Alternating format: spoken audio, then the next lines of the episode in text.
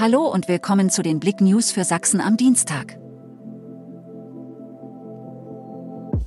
Brisante Stimmung bei Demonstrationen am Montagabend in Leipzig.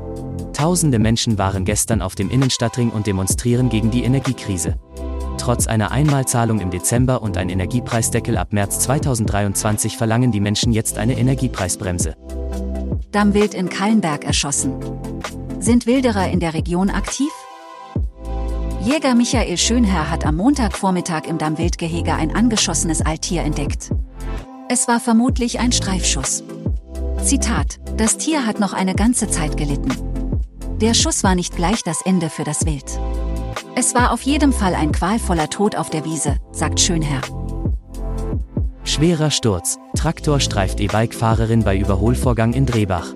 Am Montag ereignete sich gegen 11 Uhr in Drehbach auf der Hauptstraße ein schwerer Verkehrsunfall. Ein Traktor mit Hänger überholte eine E-Bike-Radfahrerin auf der schmalen Hauptstraße. Dabei wurde sie gestreift und stürzte. Sie erlitt schwere Kopfverletzungen und wurde mit einem Rettungshubschrauber in ein Krankenhaus gebracht. Ausstellung in Chemnitzer Einkaufscenter rettet 400 Plüschtiere vor der Tonne. Im Chemnitzer Vita Center wurde die wohl in Deutschland größte Ausstellung von Plüscheulen eröffnet. Die über 400 Eulen wären beinahe vernichtet worden.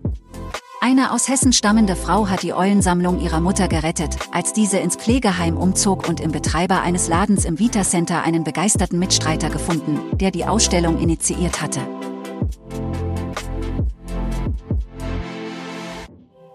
Danke fürs Zuhören.